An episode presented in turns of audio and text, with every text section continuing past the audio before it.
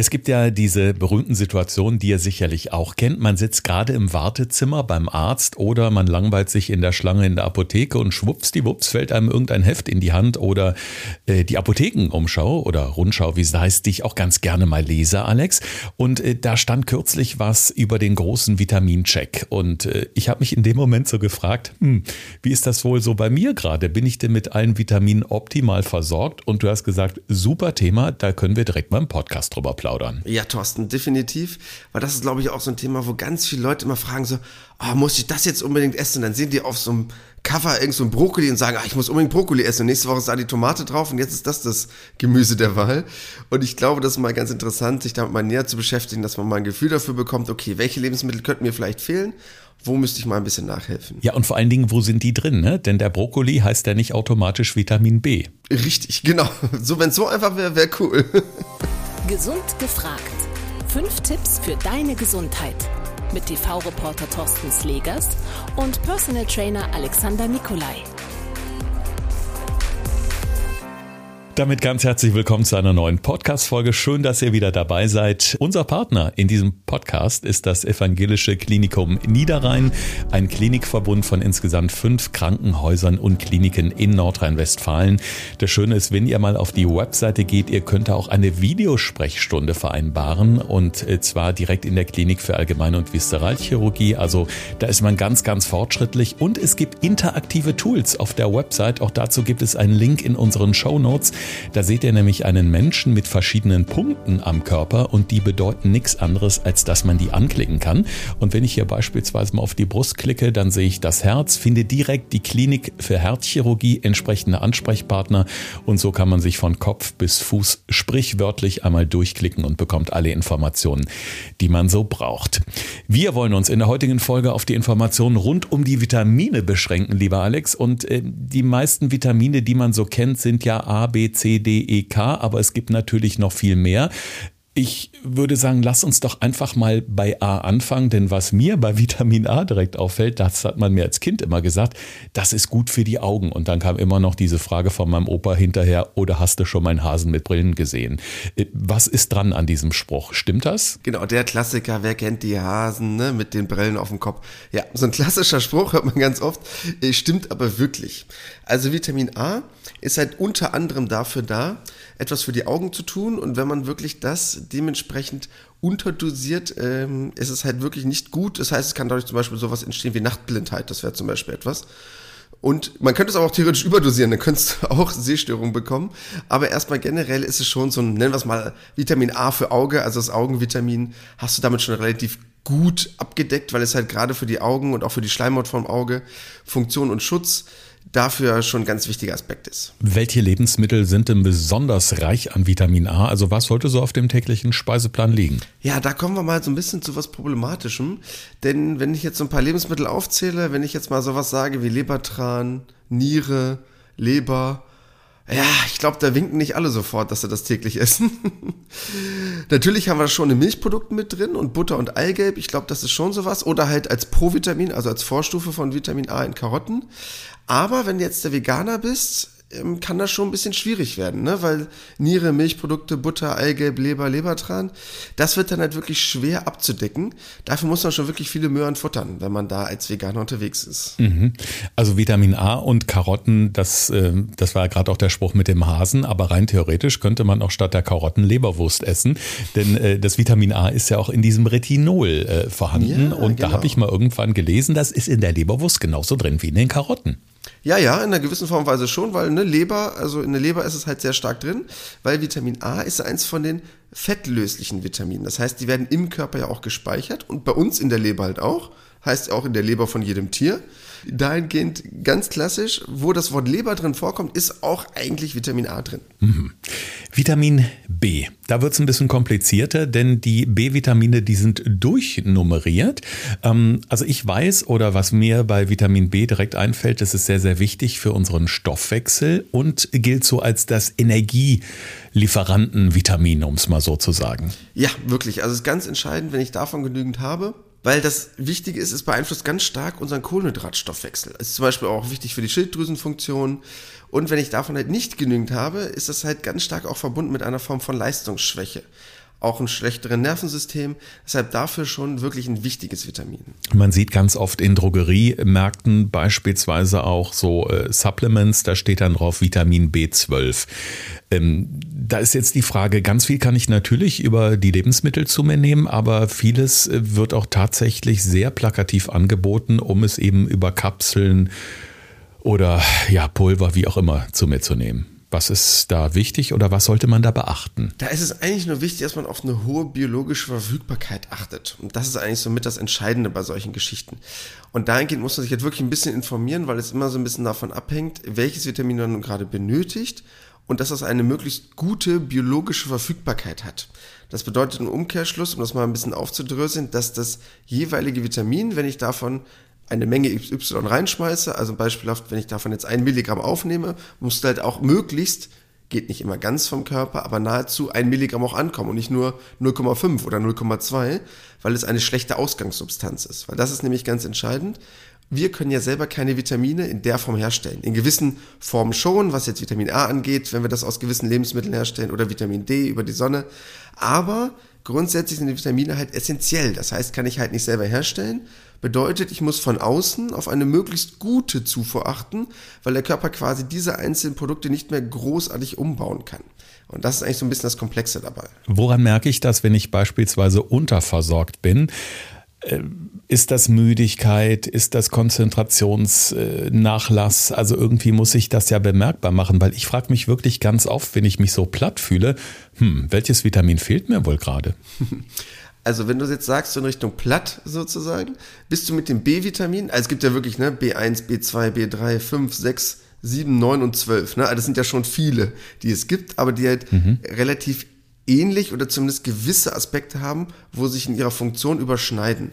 Und mit dem B-Vitamin, weil die schon wichtig sind für den Energiestoffwechsel, wärst du da schon ganz gut mit dabei, dass man sagen könnte, okay, darauf könnte ich mal zurückgreifen, weil wenn ich einen Vitamin B-Mangel habe, egal welchen, nicht bei allen, aber jetzt mal so grob über einen Kamm geschert, alles was so Erschöpfungszustände angeht, ähm, oder generell Müdigkeit, sind die B-Vitamine schon ganz weit vorne, wo man dann sagen könnte, okay, da sollte ich vielleicht mal ein bisschen stärker drauf zurückgreifen. Aber das wäre doch auch mal eine gute Möglichkeit, beim nächsten Hausarztbesuch oder der nächsten Blutuntersuchung mal ganz gezielt nachzufragen, wieso der Vitamin B12-Spiegel beispielsweise ist. Das kann man gezielt machen. Man kann aber auch ganz banal einfach mal ein bisschen mehr davon essen. Jetzt mal ganz einfach gesagt, weil Vitamin B zum Beispiel ist ja ein wasserlösliches Vitamin. Das heißt, das kannst du eigentlich nicht großartig überdosieren in dem Sinne. Das heißt, kannst du gerne reinschmeißen, da kann aber nicht wirklich was passieren. Schmeißt du davon zu viel rein, dann bist du vielleicht so ein bisschen kribbelig. Ne? Das heißt, dann gibt's, wird auch mal gerne so eine Allergie ein bisschen verstärkt oder hast ein paar Schlafstörungen.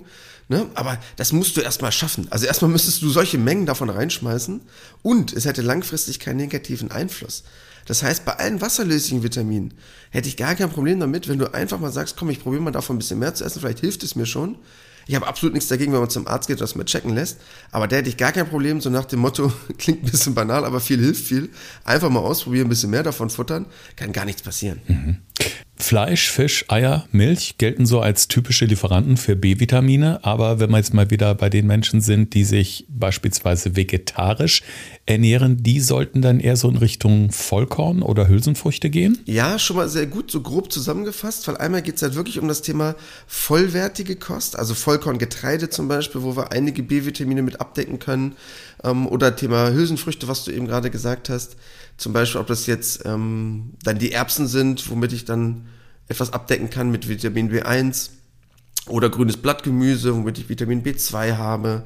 Also all solche Sachen kann ich relativ gut über sowas mitkompensieren, aber dann muss ich halt auch darauf zurückgreifen. Um was ich mal so ganz banal zu merken, viel Grün, um es mal ganz einfach zu sagen. Das heißt, ob das nun der Spinat ist, ob das äh, die Avocado ist, ob wir da in den Bereich gehen, wie gerade eben die Erbsen, grünes Blattgemüse, also viel Grün, um es mal so grob zu umreißen, die grünen Bohnen, alles in dieser Richtung kann da ganz gut helfen, um B-Vitamine schon mal ganz gut, auch als Vegetarier oder Veganer zu sich zu führen. Jetzt hat man ja immer so ein bisschen die Qual der Wahl, beziehungsweise einige Menschen mögen lieber viel Gemüse, die anderen sagen, oh nee, ich äh, nehme meine Vitamine lieber über Obst zu mir. Ähm, das ist ja jetzt auch die Frage, genauso beim Vitamin B wie vor allen Dingen auch beim Vitamin C, was man ja wirklich auch meistens mit äh, Obst verbindet. Es ist eines der bekanntesten Vitamine und äh, bei Vitamin C denke ich direkt an irgendeinen guten Fruchtsaft oder ähnliches. Ja, also erstmal zum Thema Obst und Vitamine. Jetzt gerade eben, weil wir bei Vitamin B waren, kannst du vergessen. Also das wird kaum funktionieren. Du hast so Vitamin B6 zum Beispiel noch ein bisschen in Bananen mit drin. Aber ansonsten ist das fast wirklich nur entweder in tierischen Lebensmitteln oder halt aus tierischen Erzeugnissen oder halt in gewissen Gemüsesorten. Vitamin B findest du nahezu gar nicht in irgendwelchen Obst. Und ähm, bei Vitamin C ist es schon eher der Fall. Also das heißt, bei den klassischen Zitrusfrüchten, das, was jeder halt kennt, die Zitrone, ist so ein Klassiker. Aber, und das ist das, was viele einfach gar nicht wissen, eine Paprika hat viel mehr Vitamin C als eine Zitrone. Und ganz banal gesagt, werde ich von der Paprika wahrscheinlich auch mehr essen als von der Zitrone. Also, und gerade eben hat es ja noch das Thema erwähnt, Saft. Damit wissen wir ja, brauchen wir mir nicht wirklich kommen, ne? denn ich sage ja, Obst wird nur gegessen, nicht getrunken und auch nicht getrocknet. Also deshalb schon mal den Saft bitte vergessen. Aus mehreren Gründen, je nachdem, wie du den Saft herstellst. Aber die meisten Vitamine, gerade auch wenn du jetzt zum Beispiel an Apfel denkst oder irgendein anderes Obst, was man vielleicht schälen würde, ist direkt unterhalb der Schale. Und bei nicht allen Sachen wird das ja leider mitverwertet. Das heißt, leider ist dann dort nicht mehr diese schöne Menge drin, die ich im Vorhinein hatte. Und in dem Moment, wo ich daraus einen Saft mache, verliert es auch super viel schon an Vitaminen. Deshalb möglichst Obst so essen, wie es auch vom Baum kommt, wenn es machbar ist. Mhm. Hauptsache ist es Vitamin C drin, denn Vitamin C gilt ja auch gerade so in der kälteren Jahreszeit oder im Winter als eine gute Immunwaffe. Ja, auf jeden Fall unterstützend, ganz, ganz wichtig kann ich eigentlich auch kaum überdosieren, weil es halt wie gesagt auch wieder wasserlöslich ist. Und da kann wirklich gar nichts passieren. Wenn ich davon zu viel nehme, im schlimmsten Fall hast du vielleicht so ein bisschen Übelkeit. Theoretisch können dabei auch Harnsteine entstehen, aber das ist also wirklich, das musst du erstmal schaffen, ich sag's mal ganz böse. Ähm, das heißt, davon kannst du wirklich kaum zu viel deinem Körper zu ja, zugute tun. Und deshalb immer rein damit, wird garantiert helfen und ist auch unterstützend, was du gerade immer angesprochen hast zum Thema gegen die Müdigkeit. Ähm, ganz wichtiger Punkt, wo halt auch viele Leute Kopfschmerzen haben, also Vitamin C dafür perfekt. Und halt auch für Wundheilung ganz wichtiger Punkt zum Beispiel. Um das nächste Vitamin ranken sich viele Mythen, nämlich das Vitamin D als Sonnenvitamin auch bekannt, weil es eben unter der Haut gebildet wird, unter dem Einfluss von UV-Strahlung. Und ich weiß, dass ganz viele von uns jetzt gerade im Winter einen akuten Vitamin D-Mangel haben. Wie macht sich der bemerkbar und was können wir dagegen tun? Ja, das, was daran so ein bisschen schwierig ist, oder das, was daran leider blöd ist, dass man Vitamin D-Mangel in vielen Bereichen hat, die man gar nicht körperlich so krass spürt. Das heißt, das regelt zum Beispiel sehr stark unseren Kalzium, unseren Phosphathaushalt, unseren Knochenaufbau, fördert halt die Kalziumaufnahme, also das heißt, was langfristig solche Themen wie Osteoporose angeht. Aber das spüre ich halt nicht immer unbedingt sofort. Und das ist halt ein riesengroßes Problem. Weil Vitamin D nämlich auch ganz entscheidend ist, und das ist sowas, was man schon eher merken kann, für eine erhöhte Infektanfälligkeit. Das heißt, viele Leute denken immer nur an Vitamin C und ich möchte unbedingt eine Lanze brechen für das Vitamin D. Und jetzt sagen viele Leute, ja Alex, ich bin doch aber ganz vorbildlich. Ich gehe doch immer draußen spazieren und mache und tue. Oder was auch immer sie gerade so machen an körperlicher Aktivität. Aber wenn man sich mal so grob Studien anguckt, was denn man machen muss.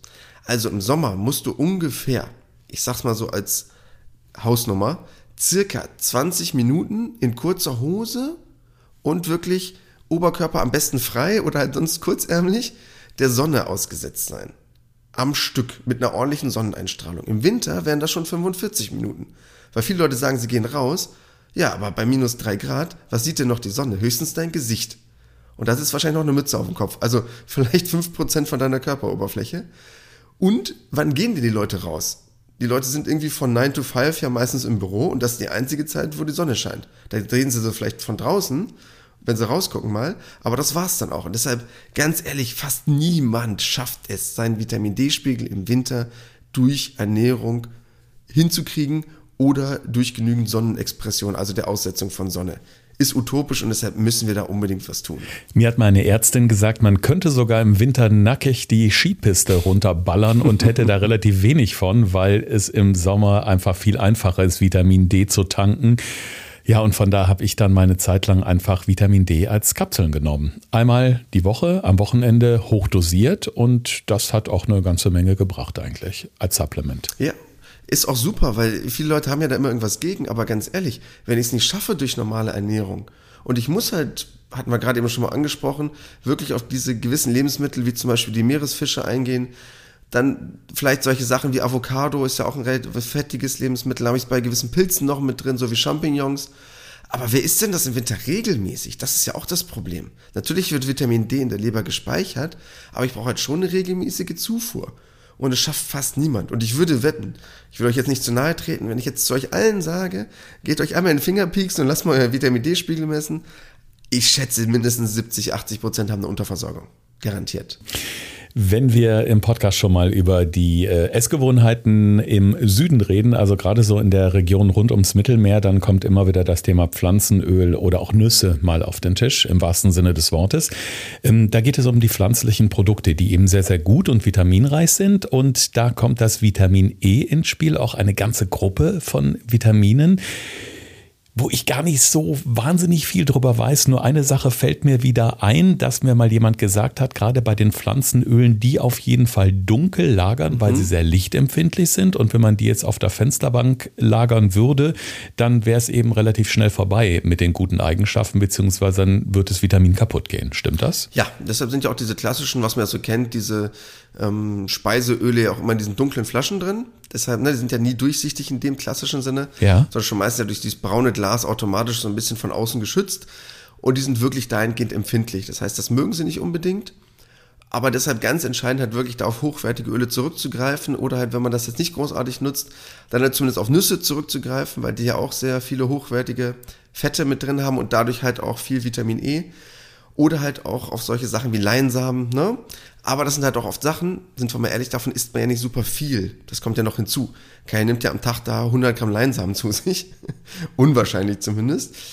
Und äh, sonst hättest du es zum Beispiel noch so ein bisschen in, auch der Avocado zum Beispiel mit drin. Ähm, oder im Kohl, da hast du es auch mit drin. Aber ist ein ganz, ganz wichtiges Vitamin. Also das, was da hauptsächlich mit drin ist, das Vitamin E, ist halt auch ganz entscheidend fürs Immunsystem, ist ein mega Antioxidant, also auch extrem entzündungshemmend, super für die Zellerneuerung, äh, schützt halt extrem gut vor diesen Radikalen und ist halt auch wirklich wichtig für Blutgefäße, Muskeln, also hat einen ganz, ganz großen Einfluss. Mhm. Wenn man äh, sich mal so die Liste der wichtigsten Vitamine anschaut oder googelt, da ist auf jeden Fall noch von Vitamin K die Rede in dieser Gruppe der bekanntesten oder wichtigsten Vitamine. K könnte man jetzt auch sagen wie Knochen, denn äh, auch unseren Knochen können wir was Gutes tun. Äh, was bewirkt das Vitamin K, beziehungsweise was müssen wir essen, damit wir gute, feste, gesunde Knochen haben? Ja, da könntest du zum Beispiel Beispiel schon auf die Richtung Grün zurückgreifen. Also ob das um das grüne Gemüse ist, der Grünkohl ist. In der Richtung sind wir damit sehr gut unterwegs. Und Grün ist generell gut, weil zum Beispiel auch die Kiwi hat das mit drin oder die Kresse. Also alles, was ich sag mal ganz grob ist ein Sprachfehler jetzt, aber Vitamin K für Grün. Der Witz war so doof, den kann man sich jetzt merken. Ähm, wird garantiert helfen beim Einkaufen. Weil viele haben das früher extrem unterschätzt, Vitamin K. Ist aber schon ein extrem wichtiges Vitamin weil es auch noch ganz wichtig ist für die Bildung dieser Blutgerinnungsfaktoren, also dafür auch ganz entscheidend. Und ähm, deshalb schon wichtig, sollte man auf jeden Fall drauf achten und ist halt leider auch ganz oft bei Frauen unterversorgt. Weil kann nämlich zum Beispiel bei Einnahme von Antibabypille, Antibiotika zum Beispiel auch ein wichtiger Punkt, bei Abführmitteln, also bei all diesen Sachen habe ich halt einen erhöhten Bedarf und das ist leider was, was ja wirklich im Alltag äh, ja ganz viele Frauen betrifft zum Beispiel. Alex, jetzt haben wir schon ganz, ganz viele tolle Tipps bekommen, welche Vitamine für uns wichtig sind und wie wir unsere ja, Vitaminzufuhr am idealsten steuern. Wenn ich jetzt in den nächsten Supermarkt renne und einkaufe, bin ich wahrscheinlich trotzdem erstmal überfordert. Gibt es da auch so gewisse Regeln oder hast du da ja so einen kleinen Lifehack für uns, wie wir uns da möglichst gut eindecken? Das, was eigentlich mit am wichtigsten ist, dass ich wirklich kurze Lagerzeiten habe. Also wirklich der frische Einkauf. Natürlich reden wir oft vom Wochenmarkt ne, und saisonal und regional. Das haben unsere lieben ZuhörerInnen jetzt schon häufiger gehört, dass uns das wichtig ist. Aber es stimmt halt A wirklich oder B, wenn ich halt dann im Supermarkt bin, dort vielleicht darauf zu achten, das ist ja mittlerweile auch oft der Fall, dass ausgewiesen wird, woher die Produkte kommen. Und das ist ja gerade bei vielen Lebensmitteln schon der Fall, dass da steht, ja, kommt von dem Bauern XY aus dem Ort so und so weit weg. Weil diese Lagerzeit bedeutet ja quasi ab dem Moment, wo ich das abgeschnitten habe, vom Boden oder gepflückt habe, wie auch immer ich es irgendwie in den Transportbox reingepackt habe, ab da ist ja quasi Lagerzeit. Und wenn man sich mal überlegt, dass zum Beispiel, ja, nehmen wir mal Spinat, verliert innerhalb von drei Tagen 75% seines Vitamin Cs. Und das ist ab dem Moment, wo ich es abgeschnippelt habe. Also ab da fängt der Countdown an, sozusagen. Und darauf müsste ich halt wirklich achten, dass ich es möglichst schnell vom Feld in den Mund kriege, sozusagen. Egal, wie ich das nun gerade schaffe, dass ich aber schon mich damit möglichst beschäftige, bei den Lebensmitteln, wo es geht, dass ich eine kurze Lagerzeit habe. Weil natürlich ist es toll, wenn ich es auch noch ein bisschen kühl lagere. Ne? Das ist natürlich eine ganz gute Idee und möglichst nicht viel Licht aussetze. Aber entscheidend ist eigentlich der kurze Weg. Also wenn ich es kann, möglichst, ich kann nicht verlangen von ihm, dass er jeden Tag einkaufen geht, aber wenn er sagt, okay, ich würde jetzt gerne Anfang der Woche einkaufen, will dann aber gewisse Lebensmittel erst am Ende der Woche zubereiten, ob das dann noch eine schlaue Idee ist, ist dann ein bisschen schwierig, da lieber nochmal kurz reinhopsen in den Supermarkt oder auf den Markt und dann das direkt greifen. Mhm. Die nächste Herausforderung stellt sich ganz oft beim Kochen. Ich denke da jetzt mal klassisch an die Gemüsepfanne, wenn ich mir also schon die Mühe mache, um wirklich Paprika, Tomaten, Zwiebeln, Knoblauch, was auch immer da reinzuwerfen. Pilze natürlich schmecken total gut. Ähm, wie lange sollte ich das so köcheln lassen oder auch dünsten, weil wir sagen, gedünstetes Gemüse ist super, ja gerade auch für abends, weil es eben nicht schwer liegt. Aber ich kann natürlich auch so lange dünsten oder brutzeln, dass ich wahrscheinlich alles tot koche, was da an Vitaminen drin ist, oder? Also mit Dünsten wärst du schon mal super, weil das Entscheidende ist, dass Dünsten einen riesengroßen Vorteil hat. Weil wenn du jetzt mal so ein Beispiel nimmst, also Brokkoli, du schmeißt ihn ins Wasser rein und du würdest ihn kochen. Wenn er fünf Minuten kocht, kann ich so mehr als 50, 60 Prozent von dem Vitamin C verabschieden. Das klingt jetzt voll böse, was ich alles sage, weil das alles voll negativ klingt. Aber wenn ich es dünste, passiert das halt kaum. Und das macht halt einen riesengroßen Unterschied. Also wenn ich die Möglichkeit habe, dünsten, dämpfen, weil ja dieser Effekt dann einfach extrem reduziert wird. Also gibt es diese Möglichkeit, dann wäre es cool. Ansonsten, wenn ihr halt Gemüse in irgendeiner Form und Weise kocht, kann ich halt das Wasser danach ja immer noch nutzen, also zum Beispiel für eine Soße, für eine Suppe, für was auch immer. Das heißt, dann habe ich diese Vitamine und Spurenelemente ja quasi immer noch auf meinem Teller am Ende des Tages. Dafür wäre es halt ganz cool. Oder halt wenn, dann halt möglichst kurz. Also lieber immer kurz und heiß, anstatt lange dahin siechen lassen, um sich mal einfach vorzustellen. Gibt es denn auch so für die äh, Zubereitung an sich vielleicht so ein paar äh, Tricks? Also äh, wenn ich zum Beispiel, wir bleiben mal jetzt mal bei der Gemüsepfanne, ja, also ich habe dann äh, meistens mehrere Teller da stehen und muss mir dann auch immer anhören, dass danach die halbe Küche in die Spülmaschine kommt. Ich habe dann das Schälchen für die Paprika, das Schälchen für die Tomaten, das Schälchen für die Pilze, schnippelt so fein säuberlich alles vor mich hin, tu's in die Schälchen, nachher fliegt's eh alles zusammen in die Pfanne. Also ähm, gibt's da was, was zu beachten ist? So, ich bin jetzt mal ein bisschen gemein und gendere jetzt mal ein bisschen rum, aber lass mich raten, deine Frau macht das nicht so. Die setzt wahrscheinlich das Wasser auf, dann schneidet sie was klein, dann schmeißt sie das da rein. Da ist das wahrscheinlich mehr so Work in Progress und nicht so alles vorbereitet, oder? Ja, äh, definitiv so. Ja, man könnte meinen, du hast eine kleine Webcam in unserer Küche aufgebaut. Ja, das ist so, das ist nämlich dieses klassische Ding, wenn Männer kochen, da wird alles so generalstabsmäßig geplant und geschnippelt und gemacht und dann, weil man ja oft nicht so das Gefühl hat, wie lange kocht das, wie lange braucht das, und dann bereitet man lieber alles vor aber keine gute Idee. Weil umso länger ich das nämlich klein geschnippelt habe und das ja quasi, umso kleiner die Oberfläche ist, ne? Also umso mehr ich da kleiner schnippele und quasi dadurch die Oberfläche künstlich vergrößere von dem Zeug, was ich alles klein geschnippelt habe und dann auch noch so lange rumstehen lasse, umso mehr Vitamine verliert das. Das heißt, das Beste ist halt wirklich, im wahrsten Sinne des Wortes, zu kochen wie eine Frau in dem Sinne. Also kleinschneiden, reinschmeißen. Das nächste kleinschneiden, reinschmeißen und nicht da super lange vorbereiten und das da stundenlang stehen haben weil das ist halt wirklich ein Vitaminkiller. Mhm. Also ich wusste schon immer, die Männer können den Tisch decken, aber alles andere sollten sie besser lassen wahrscheinlich. Die meisten wahrscheinlich, will ich jetzt mal so unterstellen. Ja, es sind auf jeden Fall sehr, sehr kleine, aber sehr hilfreiche Tricks. Vieles von dem habe ich heute zum ersten Mal gehört. Das ist ja das Schöne, dass wir hier immer ein bisschen schlauer werden von Woche zu Woche und haben das Ganze jetzt nochmal zusammengefasst in unseren fünf Tipps für deine Gesundheit. Thorsten fragt, Alexander antwortet. In diesem Podcast erfährst du alles über Ernährung und Fitness. Einfach erklärt und mit konkreten Tipps für deinen Alltag. Ja, Tipp Nummer eins, und der ist mir erstmal ganz wichtig, Vitamine, was ist das überhaupt? Um es sich mal ganz einfach vorzustellen, das sind quasi ganz entscheidende kleine, nennen wir es mal, unterstützende Helfer, die dafür sorgen, gewisse Prozesse im Körper entweder überhaupt zu ermöglichen oder sie zu beschleunigen. Das heißt, sie können zum Beispiel auch Enzymen dabei helfen, das sind ja sogenannte Biokatalysatoren, also Stoffwechselvorgänge zu optimieren oder zu verbessern, weil sie quasi ganz alleine nicht immer für sich wirksam sind, sondern schon immer oft in Verbindung mit anderen Sachen. deshalb sind sie halt auch ganz wichtig, weil sie nicht mal nur eine einzelne Funktion haben, sondern viele andere Prozesse im Körper halt auch mit unterstützen. Tipp Nummer zwei kurzer Weg vom Feld in den Mund. Und das ist wirklich ganz wichtig. Und das möchte ich unbedingt an euch appellieren. Wenn ihr schafft, egal wo ihr einkaufen geht, auf dem Markt ist natürlich super, wenn man Zeit hat, zum Wochenmarkt zu gehen. Oder wenn ihr in ein Geschäft geht, dort mal zu schauen, woher kommen denn die Lebensmittel. Denn umso kürzer der Weg zu euch, da kann das noch so frisch und toll aussehen, weil es toll gelagert wurde. Umso kürzer der Weg ist zu euch, umso mehr an Vitaminen bleibt da drin. Tipp Nummer drei, ganz entscheidender Aspekt, weil der mir viel zu oft gemacht wird, auch wenn viele es ja gut meinen und für ihre Kinder zum Beispiel die Äpfel schälen, dann sind die schön und so in kleinen süßen Portionen vorgefertigt. Wenn es geht, immer möglichst mit Schale verzehren. Natürlich nicht bei allen Lebensmitteln, aber bei denen, bei denen es geht, weil halt oft direkt unterhalb der Schale die wichtigen Vitamine sind. Deshalb die bitte nicht abschneiden und wegschmeißen, da blutet mein Ernährungsherz. Tipp Nummer vier bei der Zubereitung. Ganz entscheidend, Ihr könnt alles würfeln, raspeln, kleinstückeln, wie ihr wollt, je nachdem, was ihr auch davor habt, zuzubereiten, aber möglichst kurz vor eurem Zubereitungsprozess. Nicht unendlich lange kleinschnippeln und dann da sonst wie lange stehen lassen in kleinen Schälchen, auch wenn das noch so toll aussieht oder Thorsten das Hübschchance so plant.